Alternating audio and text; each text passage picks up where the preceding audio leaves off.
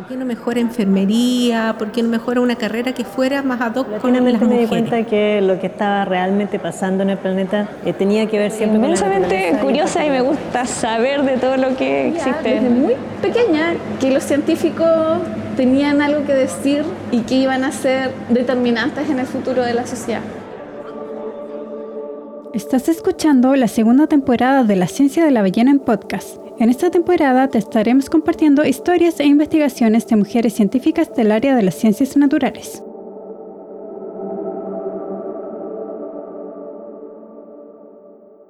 Bienvenidas, bienvenidos, bienvenidas a un nuevo episodio. Hoy estamos junto a Nicole Fuentes. Ella es doctora en recursos naturales de la Universidad Martin Luther Halle Wittenberg de Alemania y es investigadora del Departamento de Botánica de la Ballena. Hola Nicole, ¿cómo estás? Hola, muy bien, gracias. ¿Y ustedes? Bien, también. Bueno, Nicole, tú trabajas con plantas invasoras, ¿cierto? Sí, ese es mi grupo, mi principal grupo de trabajo. ¿Y qué podríamos decir? ¿Qué es una invasión biológica o qué es una planta invasora? Porque cuando uno piensa en invasión, no sé, a mí en estos momentos se me ocurre la, película, mi película de Disney favorita, que es Mulan, cuando vienen los unos que forman un ejército, ¿verdad? Y se movilizan para ir a conquistar un nuevo territorio, que en este caso es, China. Pero, ¿qué, pasa cuando estamos hablando, ¿verdad?, de, especies, de plantas, animales, lo que sea, que, son invasoras. Bueno, las plantas invasoras es, el, es la etapa final de, un, continuo. Y eso se lo explico eh, bastante, bastante. Hago bien mucho hincapié con los estudiantes en que esto es un continuo. No es que una planta tú la introduces a un país y sea invasor inmediatamente, sino que pasa varias etapas. Primero, las plantas son introducidas por el hombre siempre, no es un movimiento natural de su dispersión o, su distribución. Eh, la introduce de manera intencional para efectos de cultivo, eh, de educación, de propagación, de jardinería, hay mucho ahora. Y también hay una introducción que es accidental, que es producto del comercio que eh, hoy en día es bastante abundante, ¿cierto? Que es el transporte de contenedores por eh, vía terrestre, marítima. Entonces, estas especies se introducen al territorio y luego van, tienen que pasar ciertas etapas por ejemplo, ser capaz de reproducirse, generar poblaciones viables, es decir, que tengan descendencia viable y que estas especies luego vivan sin la asistencia del hombre, es decir, sin que las tengan que cuidar en los cultivos ni nada. Luego, estas especies generan una, una proliferación y son, eh, generan grande impacto en el paisaje, son visibles en el paisaje y ahí es cuando estamos en la última etapa que es la de invasión. ¿ya? Generalmente nosotros vemos esta especie cuando ya es la, etapa más tardía y es la invasión y es lo más difícil de abordar en términos de control o manejo, porque eh, son grandes extensiones las que abarcan.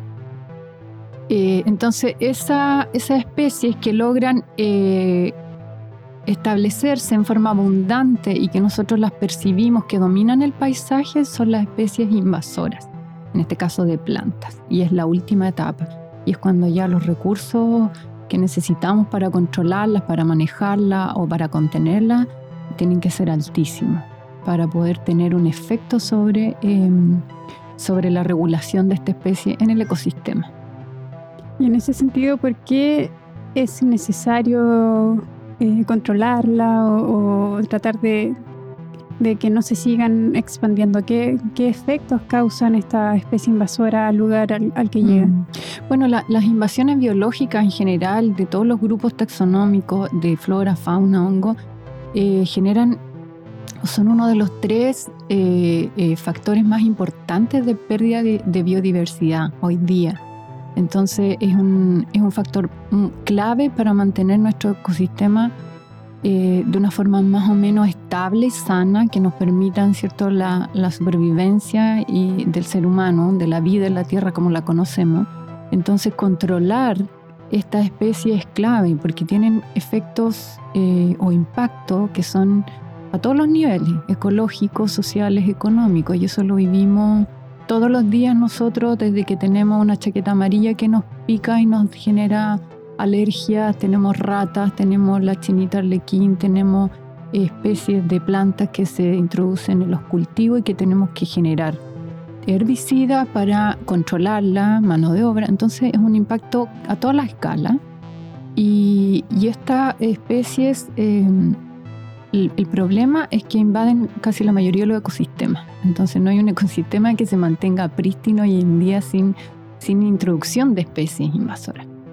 Y súper complicado entonces el tema de, de, la especie invasora, de las plantas invasoras, y en ese sentido, ¿cómo es, cómo es que tú las estudias?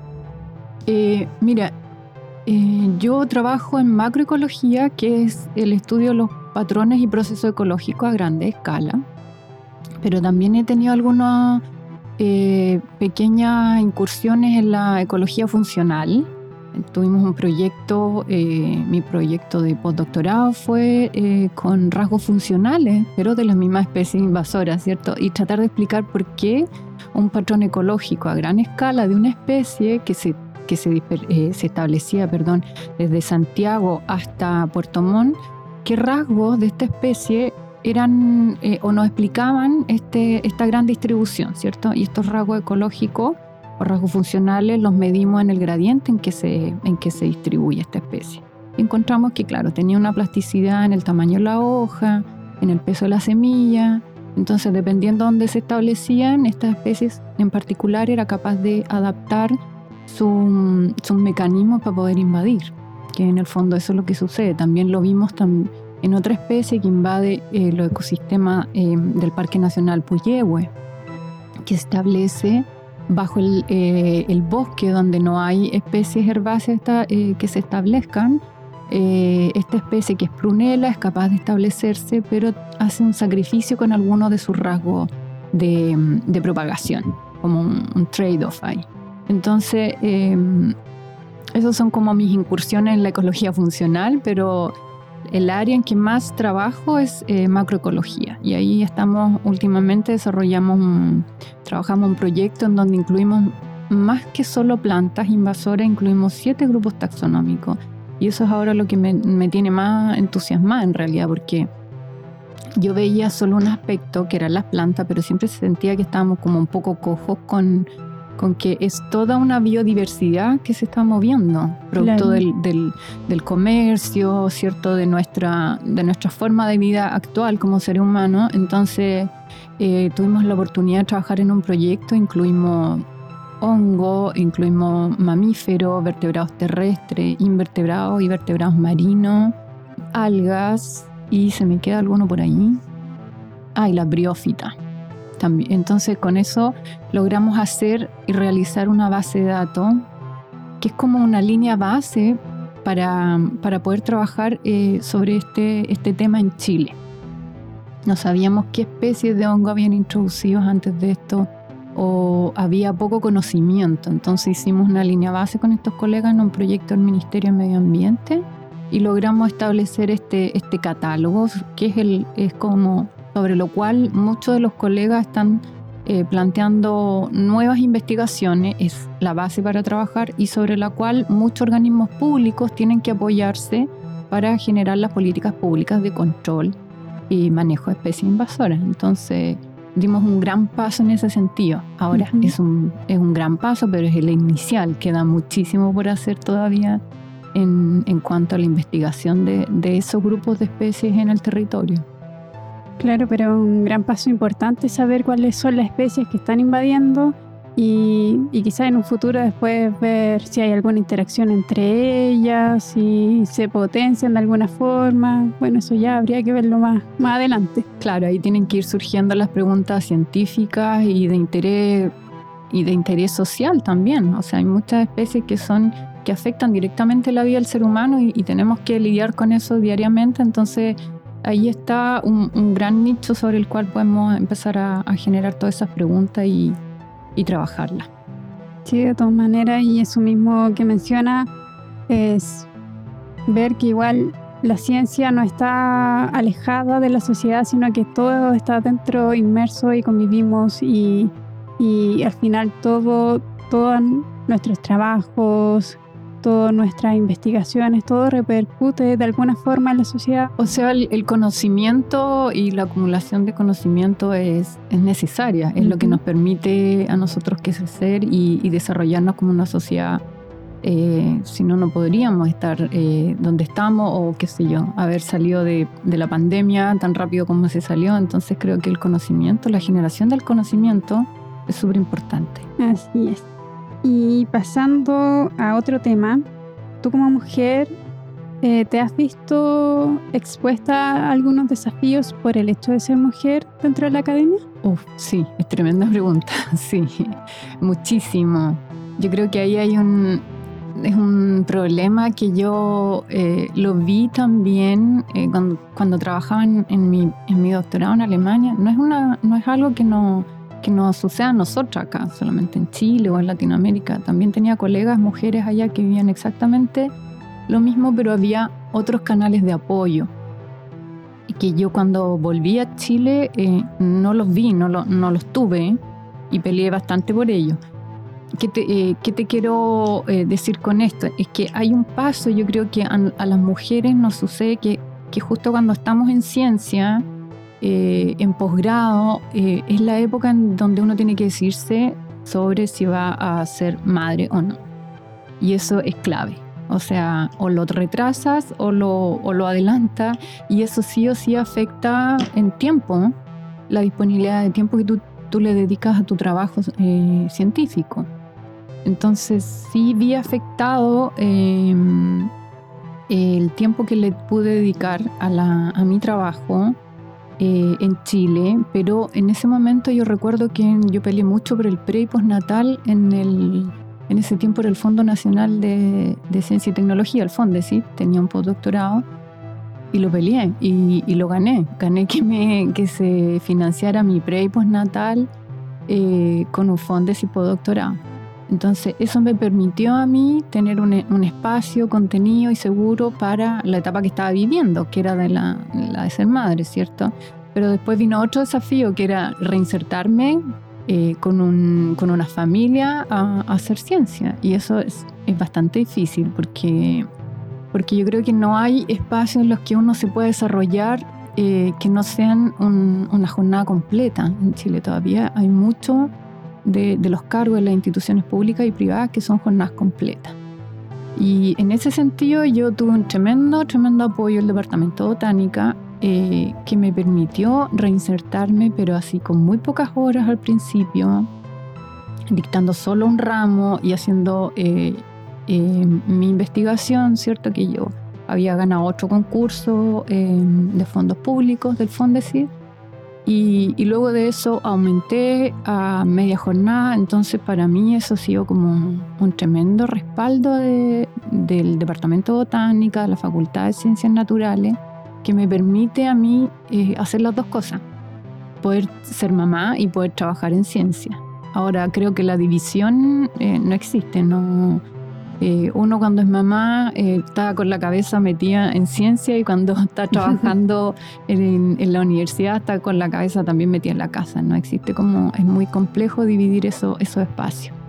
Y creo que lo que falta mucho es eso, son eso, esos espacios que, que, se le, que se generen para las mujeres que deciden tener familia y que se generen esos espacios en donde no necesariamente tengan que eh, trabajar a jornada completa. ¿Cierto? Uh -huh. Sino que un cuarto jornada, media jornada. Eh, yo recuerdo haber postulado o haber visto antes de, de volver a, a, a, trabajar, haber visto todos los llamados concursos eran jornada completa. Sí.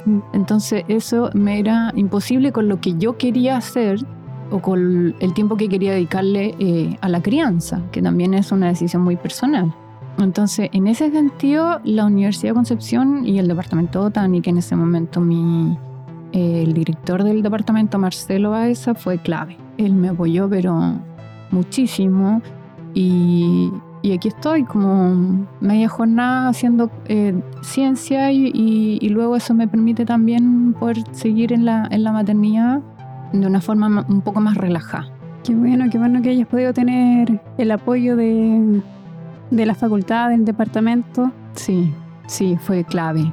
Pero, pero con muchas colegas que he conversado eh, no lo tienen en otros departamentos, no existe esa, mm, esa forma de contrato todavía, eh, es muy poco, en el servicio público tampoco existe mucho, o es jornada completa o, o nada, entonces yo creo que falta un poco de, de eso, de entender que las mujeres sí podemos trabajar, sí podemos seguir produciendo, pero con una jornada más reducida y, y vamos a ser tan productivas o quizás más eh, en esos momentos. Claro. Y voy a retomar un poquito lo que había mencionado de Alemania, que si bien teníamos los mismos problemas, viste, los Mm. mismos problemas, allá había más apoyo. ¿En qué sentido había más apoyo allá en Alemania que lo que acá en Chile no... Bueno, que en ese momento yo veía que tenía colegas que estando en el doctorado tenían esta licencia de pre y postnatal y yo te comentaba que cuando yo llegué acá no existía y yo la peleaba y en ese momento eh, me la asignaron, te estoy hablando en el 2013 y el doctorado yo estaba ya en el 2009 y ellos ya tenían, Ya eso, tenían eso. sí, tenían eso y era una, venían las reglas y en las bases, o sea, no Ujú. era nada nuevo que tenían que encontrarse con ellos o llegar y, y plantearlo a una comisión.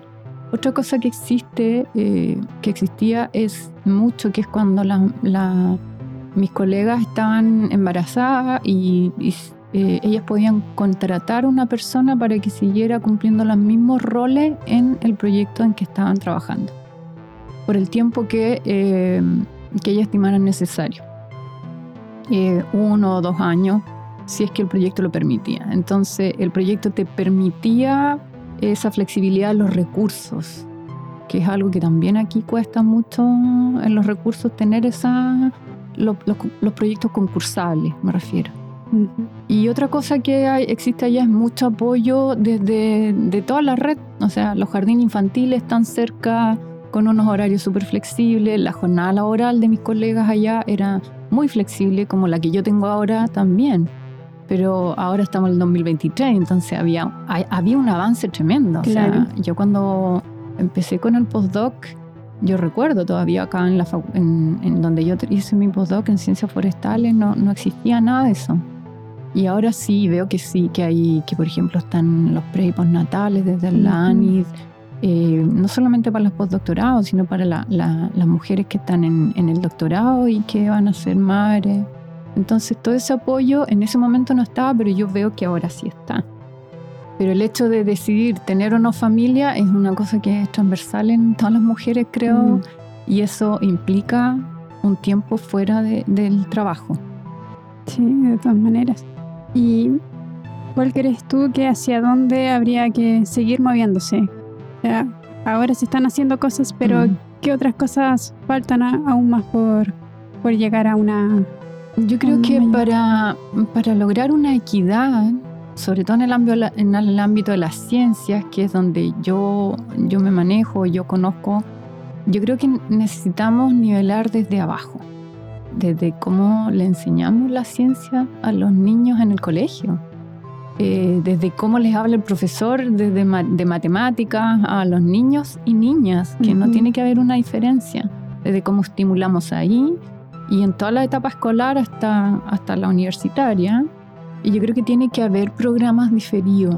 Es decir, un programa para mujeres que esté desarrollando y potenciar las habilidades en ciencia de, de- del grupo mujeres. Ahora, por ejemplo, las becas de doctorado de la ANID fueron eh, con paridad, o sea, Ujú. el mismo número para hombres y mujeres. Encuentro que es una, es algo positivo, pero ahí hay que tener un resguardo, no tiene que sacrificarse la calidad de la investigación.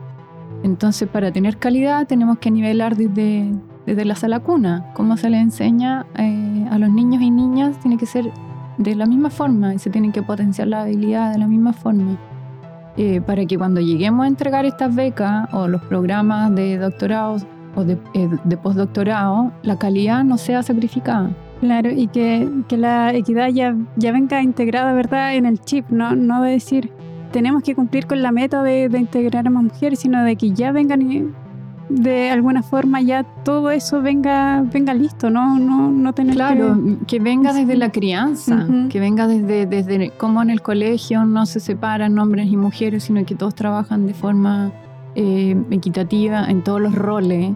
eh, eso es clave, porque eso va a hacer que no, que no existan diferencias. Lo que pasa es que imponer ahora esta, estas cuotas es difícil, porque ¿de dónde obtenemos, de dónde sacamos más mujeres en ciencias si desde la cuna hay una brecha? Claro. Y lo otro, como te digo, es dar esta flexibilidad a las mujeres que están en la etapa de, de decidir si van a tener una familia. La reinserción eh, puede ser parcial eh, para las mujeres que no quieren volver eh, full time a ciencia. Yo creo que hay muchas que les gustaría tener una reinserción parcial y pueden ser un tremendo aporte. Entonces yo creo que tiene que haber esta, esta modificación de los estándares clásicos de que trabajamos eh, jornada completa y los niños se quedan, no sé, en una sala cuna o con una niñera. Yo creo que se puede ir eh, modificando un poco. Y eso también se veía mucho en Alemania, eh, que es lo que yo te digo, que, que se veía que no habían diferencias en los roles tampoco. Y desde la cuna se veía una educación que era eh, paritaria, no existe, no existe la diferencia. Y bueno, me imagino que se pueden sacar ejemplos de otras sociedades. Yo creo que estamos en, en condiciones y en la capacidad técnica pa- para replicar pilotos y hacerlo. O sea, me Para que reinventar la rueda si Claro, o sea, hay sociedades mucho más avanzadas en este aspecto, en cómo educar eh, desde la infancia con equidad. Eh, no tenemos que ponernos a, a investigar nosotros, ya lo podemos replicar y ajustarlo a nuestras realidades, que son súper distintas, pero que son muy enriquecedoras también. Claro, de todas maneras. Y en términos de los programas actuales de financiamiento de las investigaciones científicas, que, que son fondos concursables, eh, ¿qué instancias de mejoras crees tú que podrían existir? Considerando los programas actuales de, financiamiento para la investigación científica, varios colegas hemos conversado y vemos la necesidad de que exista algo entre los proyectos de iniciación que uno puede acceder y los proyectos de regulares, por ejemplo, en donde las académicas o las personas que están con alguna con algún retraso producto de, de- de la crianza o el cuidado de personas eh, no pueden tener eh, la producción que un senior sí tiene y, y logra, y logra adjudicarse estos proyectos que son eh, los regulares o las iniciativas milenio, los núcleos. Entonces deberían haber llamados a concurso que fueran en una, en una etapa intermedia, ¿cierto? Eh, y que si bien la universidad aquí lo- los generó y los tiene, son, son muy pequeñitos los montos que uno puede acceder y eso limita un poco la investigación, pero ya creándose el espacio creo que hay un espacio también para poderlos modificar. Y de ventanilla abierta me imagino que son mucho más flexibles que, eh, que tener una etapa con una ventana en donde tú puedes postular que, a veces no se ajusta a los tiempos que, las mujeres están reinsertándose en ciencia tienen. Entonces debería ser un poquito más flexible en eso también. Pero crear estos proyectos que son intermedios entre los que eh, iniciación en la investigación y, la, y los que postulan ya los seniors creo que sería de mucha ayuda para las mujeres en la reinserción científica. Claro, sí se potenciaría la, la carrera de las mujeres y que no se vayan quedando atrás con... Eh, claro, porque la, eh, competir con los currículums que, que se espera, que tiene un, un- senior en investigación para una mujer que se está reinsertando después de una iniciación, es es- es súper complicado, súper difícil lograr esos estándares. Entonces deberían haber, creo, financiamientos que estén en esa línea y que tiendan a, suplir o ayudar a suplir esa etapa en donde... eh, donde cuesta mucho generar el currículum, implementar los laboratorios, implementar, tener eh, estudiantes continuamente, financiamiento de tesis. Entonces, cuando uno termina un proyecto se queda como en las nubes y se queda sin financiamiento para mover todo un laboratorio. Y entonces en eso habría que, creo que habría que mejorar un poco más desde, desde el Ministerio de Ciencia. Claro. Te queremos dar las gracias, Nicole, por haber aceptado eh, estar en este espacio, compartir eh, sobre tus investigaciones y compartir sobre tu tu experiencia como mujer y lo que y tus ideas al respecto. Muchas gracias por estar hoy con nosotros. Y con esto ya estamos despidiendo el episodio. Muchas gracias nuevamente y gracias a todos quienes nos escuchan. Gracias a ustedes, que estén muy bien.